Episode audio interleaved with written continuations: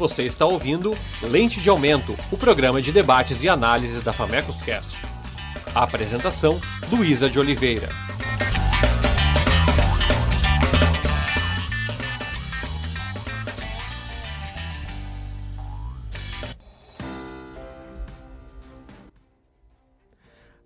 Pessoal! Está começando o Lente de Aumento, o programa de aprofundamento e debate sobre um tema relevante do momento. Hoje iremos discutir quais lições podemos tirar da associação do nome do presidente da República, Jair Bolsonaro, com o assassinato da vereadora Marielle Franco. O Jornal Nacional teve acesso com exclusividade a registros da portaria do condomínio onde mora um dos suspeitos de matar a vereadora Marielle Franco e o motorista Anderson Gomes. É o mesmo condomínio onde o presidente Jair Bolsonaro tem casa. Na noite de ontem, o Jornal Nacional exibiu uma matéria exclusiva onde teve acesso aos registros do porteiro do prédio onde os assassinos da vereadora se encontraram. Jair Bolsonaro também possui casa no local. E segundo o porteiro, foi para sua casa que Elcio Queiroz ligou para pedir autorização para entrar no complexo. Bolsonaro estava na, estava na Câmara dos Deputados no dia da morte da vereadora, o que deixa o questionamento. Quem estava na casa 58 e deixou Elcio de Queiroz entrar no condomínio. Eu sou a jornalista Luísa de Oliveira e comigo estão João Vargas e Eduardo Rodrigues. Olá, rapazes. Boa tarde. Boa tarde. Então, vamos começar. Vou começar perguntando para vocês como vocês perceberam toda essa situação, tudo isso que foi mostrado pela reportagem exclusiva do Jornal Nacional. Uh, eu acho que foi uma forma jornalística muito saudável e que o Brasil carece muito desse tipo de profissionalismo que é raro a gente ver, mas quando a gente vê, me chama a atenção do impacto que isso pode ter na opinião pública e na forma que o, os líderes do, do, do executivo, enfim, do, dos três poderes, podem se relacionar com a, com a população por meio da imprensa e esses furos que, como eu disse, são raros, hum, que deveriam ter muito mais, mas quando acontece a gente fica feliz por saber que existe alguém trabalhando para que esse tipo de coisa aconteça e uma pena que não, por não ser com mais frequência. Depois a gente vai analisar uh, falas do presidente na sua live de ontem uh, para mostrar o reflexo que essa grande reportagem da TV Globo exibida ontem com exclusividade no Jornal Nacional uh, traz para o cenário político e também diria, o cenário da opinião pública no momento, porque continua muito dividido, né? Inclusive, eleitores do Bolsonaro têm praticamente a convicção de que, em tese, foram manipulados nesse mundo maquiavélico dele, mas que mesmo assim não o largam de mão.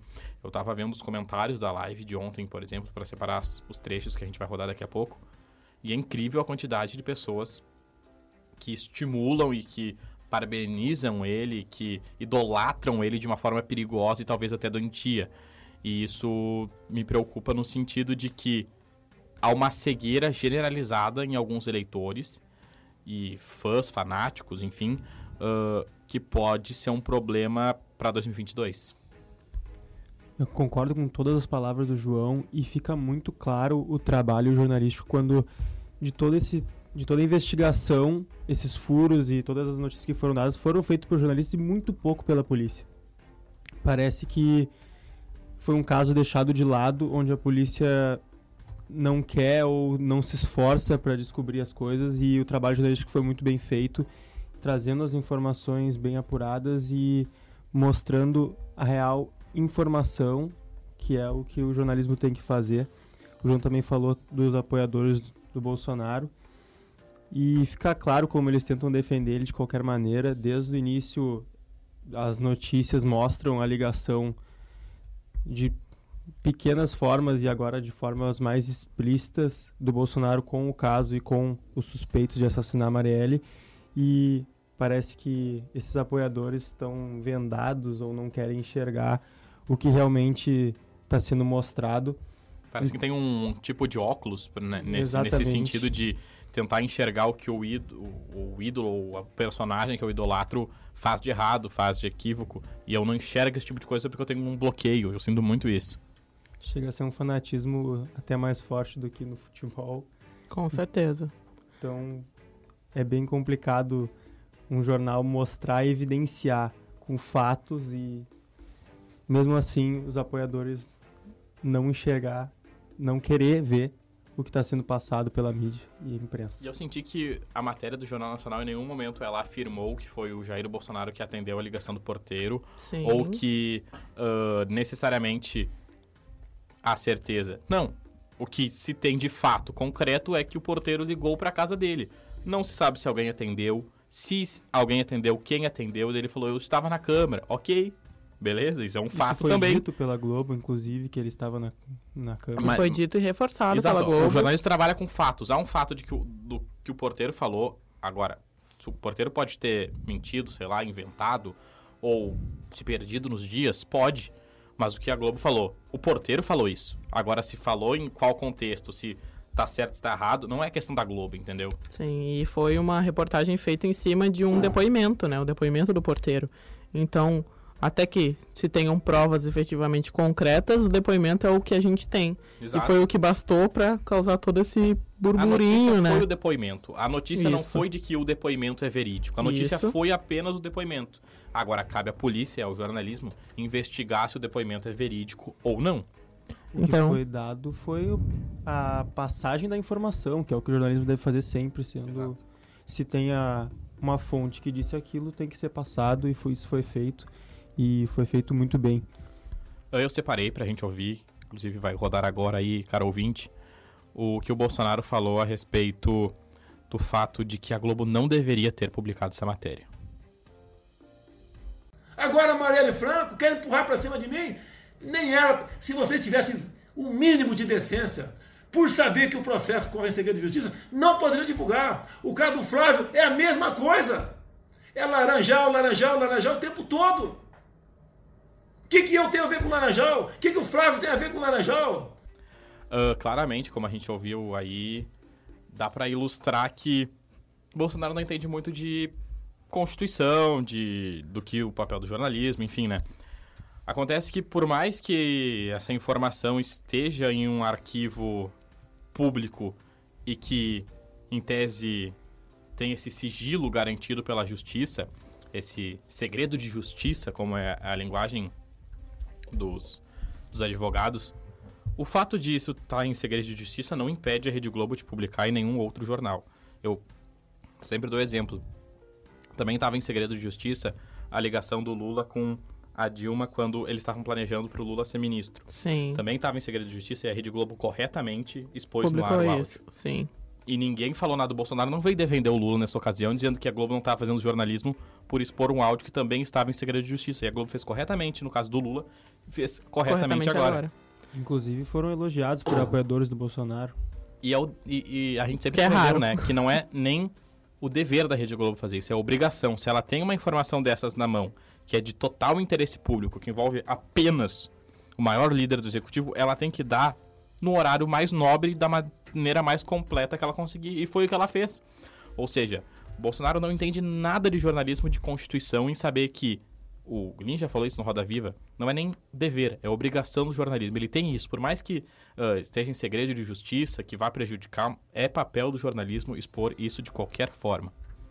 E eu acho até que se a Globo tivesse amplamente defendido algum lado partidário ali, ou defendido alguma, ah, sei lá, alguma iniciativa própria da empresa, o que não foi o caso, porque eu achei a reportagem extremamente pontual, extremamente correta, extremamente limpa nesse, nesse critério de talvez ter alguma ideologia por trás. Eu achei que eles foram bem assertivos, que nem o Eduardo disse antes. Eles mencionaram várias vezes que o Bolsonaro tinha esse álibi de estar na Câmara dos Deputados. Eles reforçaram que isso, que a presença na Câmara é feita com o dedo, com a digital do polegar, então deveria ser ele realmente. Tá lá, mostraram até vídeos dele lá na Câmara, dentro do, do da casinha dele lá Fizeram que um ele fica. comparativo com os horários, o horário que ele fez a biometria, o horário que o porteiro indicou que foi Sim. feita a ligação.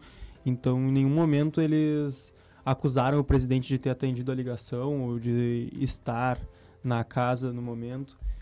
Eles deixaram isso bem claro e parece que o presidente não entendeu, né? Pois é, é nesse ponto que a gente queria chegar. A gente está reforçando esse ponto de que a Globo foi muito instrutiva ao fazer essa reportagem, justamente pelo teor da live que veio em resposta a essa matéria que o próprio Jair Bolsonaro fez, que é essa que o João exibiu um áudio, e que foi uma live completamente. O Bolsonaro estava 100% fora da órbita. Ele foi 100% a sua própria oposição, naquelas palavras que ele mesmo evocou, e ele provocou, assim, a, a destruição da imagem dele no Brasil hoje. Ele entende que o intuito da Globo com essa, segundo ele, esse momento de denegrir a imagem dele, tem um objetivo que é tirar ele da presidência, porque em tese ele uh, lascou a Globo tirando o dinheiro público que os governos anteriores investiam e tem um áudio sobre isso. É um desgaste para todo mundo da minha família. Todo mundo é suspeito da minha família. Eles querem prender um filho meu. Quando prender um filho meu, vão estar satisfeitos. Quem sabe agora ele capitule. Venha conversar conosco. Não vou conversar com você na TV Globo. Temos uma conversa em 2022. Eu tenho que estar morto até lá. Que o processo de renovação de concessão não vai ser perseguição. Nem para você, nem para TV, nem rádio nenhuma. Mas o processo tem que estar enxuto, tem suspeito da minha família. Eles querem prender um filho meu. Quando prender um filho meu, vão estar satisfeitos. Quem sabe agora ele capitule. Venha conversar conosco. Não vou conversar com você na TV Globo. Temos uma conversa em 2022. Eu tenho que estar morto até lá. Que o processo de renovação de concessão não vai ser perseguição.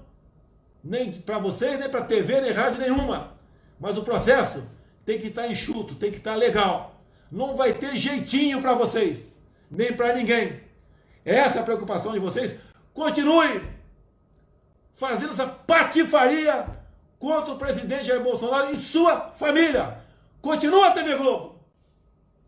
Vocês já perderam a credibilidade no Brasil. Não se cansam de passar vergonha. Mais ainda, a Délis Ortiz está aqui na Arábia. As emissoras vão remar, porque Sim. elas não têm essa autonomia, como tu disse, que a Rede Globo, por exemplo, tem.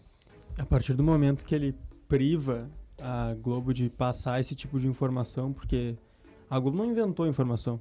Ela recebeu, não importa como, e repassou. E a partir do momento que ele ameaça, falando que vai negar a concessão para a Rede, Glo Rede Globo, é uma clara afirmação de censura, né? Então, Sim. é complicado e a gente tem que saber lidar com isso, mas a Globo se mostrou bem tranquila na nota que eles postaram, postaram não, anunciaram depois em rede nacional uma nota e falaram que estão tranquilos enquanto ao processo da concessão, porque eles sempre foram muito corretos em relação a isso. tem um outro áudio que a gente vai mostrar na sequência, mostrar não, né, vai ilustrar na sequência que o Bolsonaro diz que a Rede Globo perdeu. Agora perdeu o quê? A gente não sabe. Vamos ouvir fazendo essa patifaria contra o presidente Jair Bolsonaro e sua família. Continua a TV Globo. Vocês já perderam a credibilidade no Brasil. Não se cansam de passar vergonha. O que, que vocês acham que a Rede Globo perdeu, segundo o Bolsonaro? Olha, acho que foi, quem perdeu nessa situação toda foi ele, né? Como eu bem disse, ele pratica sua, seu próprio posicionamento a favor e contra. Ele tem essa, esse talento de ser a melhor oposição possível dele mesmo. Exatamente. Ele simplesmente transformou, não só nesse, nesse caso, mas recente agora, o vídeo do Leão e das Hienas foi basicamente um, um lapso de, de comunicação entre toda a chapa dele que transformou nessa loucura, né? Uh, e também ele falou na live de quase 25 minutos de ontem que ele fez na madrugada da, dos Emirados Árabes. Não dá para chamar de live, né? A gente pode chamar de agressão, agressão. a todas as pessoas possíveis do mundo durante 23 minutos. Ele falou que o Witzel, talvez possivelmente, porque a Veja deu essa notícia, que foi o, o, o governador do, do, Rio de Janeiro, Wilson Witzel, Witzel, que passou à Rede Globo essas informações e que, inclu, e que inclusive ele já sabia, ele não falou isso na live, mas eu li outras matérias, que ele já sabia dessa, dessa delação do, do porteiro Sim. no dia 9 de outubro. Ou seja, ele já tinha acesso a um documento que em tese estava em segredo de justiça, como ele mesmo disse, antes de ser publicado. Ou seja, tem um erro aí dele ter Sim. acesso à informação antes que, que em tese não deveria ter. Segundo, a Globo não pode ter, ele, ele pode, ok. Segundo, que ele falou que o Witzel se agarrou muito no Eduardo Bolsonaro para fazer a campanha uh, dele de afirmação para ser governador do Rio de Janeiro. E que assim que foi eleito, ele descartou o PSL e os, Bol e os Bolsonaros, respectivamente. E ele falou que isso, na visão dele, tem a, tem a, a colocação de que o Witzel quer concorrer à presidência em 2022. E ele falou: tá, tudo bem, tem esse direito. Desde que tenha mais de 35 anos, pode concorrer à presidência, falou ele. Atacando também o presidente, o, o governador de um dos principais estados do, do Brasil, por mais quebrado que esteja, como de uma Janeiro. forma Uhum. de que mostra um certo não me importa eh, a visão do Bolsonaro que não importa a relação dele com os governadores, sabe? Eu sou superior a eles. Porque em tese a relação do presidente com os governadores tem que ser amigável para para construir uma nação, já que ele é tão patriota, o presidente tem que ter total relação com os governadores dos estados para conseguir esse pleno desenvolvimento. E claramente não se tem isso, porque ele compra a briga com todo mundo, com todos os políticos. E caso ele não comprasse, esse patriotismo dele poderia ser muito maior, porque ele conseguiria grandes avanços, ouvindo os governadores, tendo bom ah, relacionamento com eles. Ele até fala, ah, eu tô muito exaltado, porque um presidente da república não pode ter esse, esse comportamento, mas eu fico indignado com essa patifaria, segundo ele, que fez a Rede Globo, né? Fica claro também que ele, ele menciona que o Witzel quer assumir a presidência destruindo a família Bolsonaro. E que isso não é legítimo. Ele deixa assim, mas ele fez a campanha toda dele destruindo o Partido dos Trabalhadores, né? Então, quando é dos outros, é, é ruim. Mas quando vem da parte dele, a gente sabe que daí tá tudo bem, como o João citou ali, em questão das informações tiradas da Rede Globo que ele já tinha, né?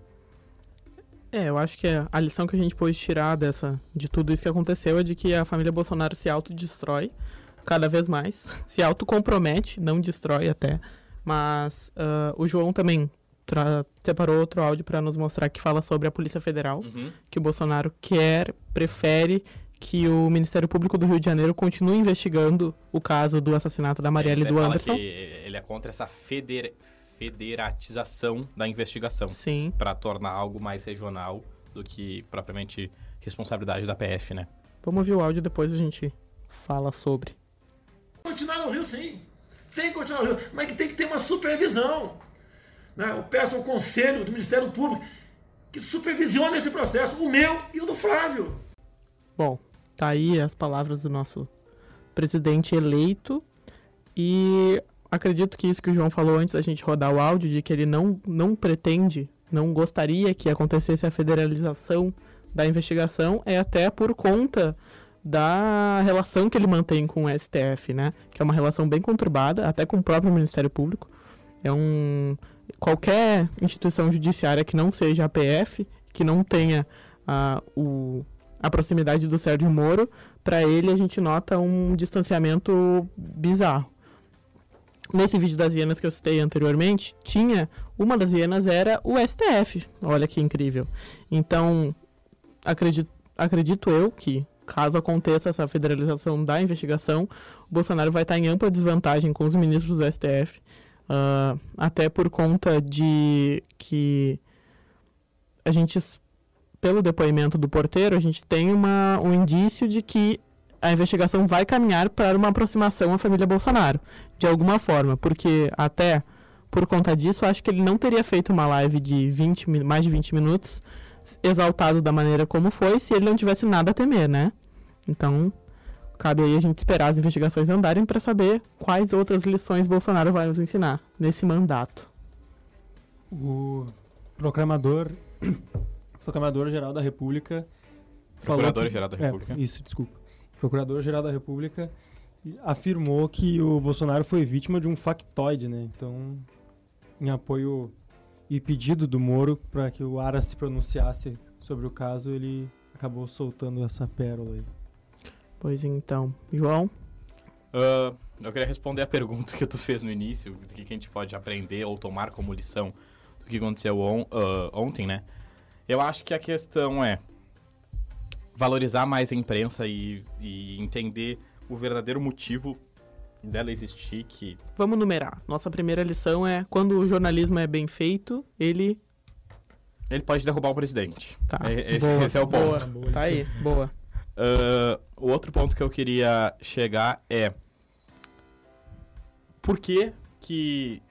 Tá, a gente viu repercussões nas redes sociais, mas eu não vi nenhuma manifestação nas ruas, não vi nada que. Até porque tá chovendo, né? É complicado se Será? com chuva.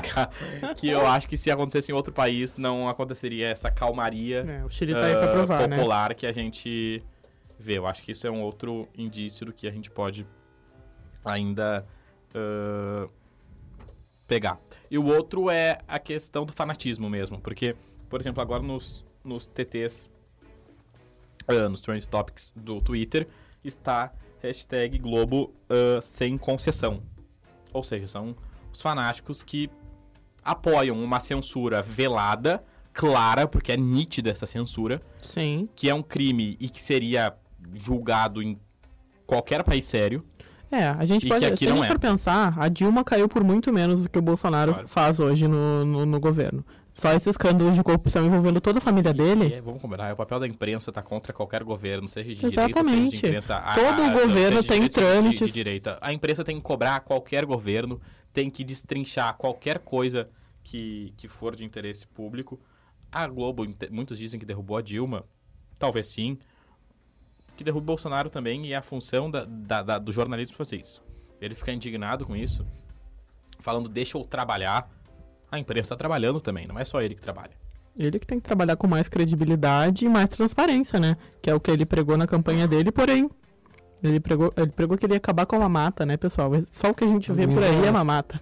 A Luísa trouxe que a Dilma foi derrubada por muito menos. Tava vendo agora de tarde a capa da revista Isto É, que mostrava, há uns anos atrás, a Dilma como uma presidente histérica e que por, foi capa com essa, com essa manchete por muito menos do que o Bolsonaro fez ontem, né? Sim. Foi claramente um, histerismo dele ontem na, na live.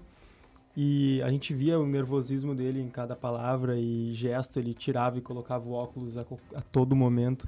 Parecia que não sabia o que fazer, chegava a ficar nervoso, perder as palavras. Então, a imprensa tem que se posicionar sobre isso também, sobre a, as atitudes e as palavras usadas pelo presidente no vídeo. E eu acho que uma pergunta, não um aprendizado que a gente pode fazer é como atingir esses apoiadores dele para que abram os olhos porque a imprensa está mostrando.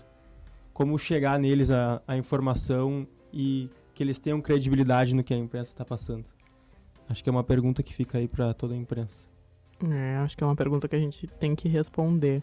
Mas voltando um pouco na tua fala, Eduardo, um meme que tá viralizando no Twitter é que a Dilma, no, depois do dia do impeachment, ela foi andar de bicicleta de manhã cedo, Sim. né? E ela até tava em Porto Alegre, me lembro que foi notícia até. E ela atacou a imprensa, ela Ah, tentou censurar? não. ela vai E o Bolsonaro fez uma live de 20 minutos, puramente atacando todas as pessoas possíveis. Então a gente É nota que a postura é diferente. Ontem, caso Bolsonaro seja preso. Seus apoiadores dirão que é um- uma prisão política. Sim, com certeza. Independente do que que ele for preso. Se ele for preso por ter roubado cinco pães na, na padaria, ele vai ser preso político. Não vai ter. Não Todo vai ter chance. voltas, né? Não, não vai ter chance. Não vai ter chance o nada. peixe pelo próprio rabo. Então a gente espera realmente isso que o Eduardo nos, nos questionou, de que o jornalismo consiga atingir essas pessoas para que elas consigam realmente notar o que está acontecendo e qual é a trama atual do Brasil, né? E pra fechar, pra elencar, então, o que, que a gente aprendeu? Pra gente resumir tudo num, num, num balaio só. A gente aprendeu que ah, o jornalismo, quando é bem feito, Uhum. ele pode derrubar um presidente, como a gente bem disse. Acho que a gente aprendeu também que as instituições têm força, sim, Sim. e que essa força deve ser ah, tida da mesma altura que ela é, né? O que mais a gente aprendeu? Que não houve manifestações populares sobre. Que o brasileiro precisa se postar melhor diante das questões mais. políticas, óbvio. Como a gente falou no aumento da semana passada.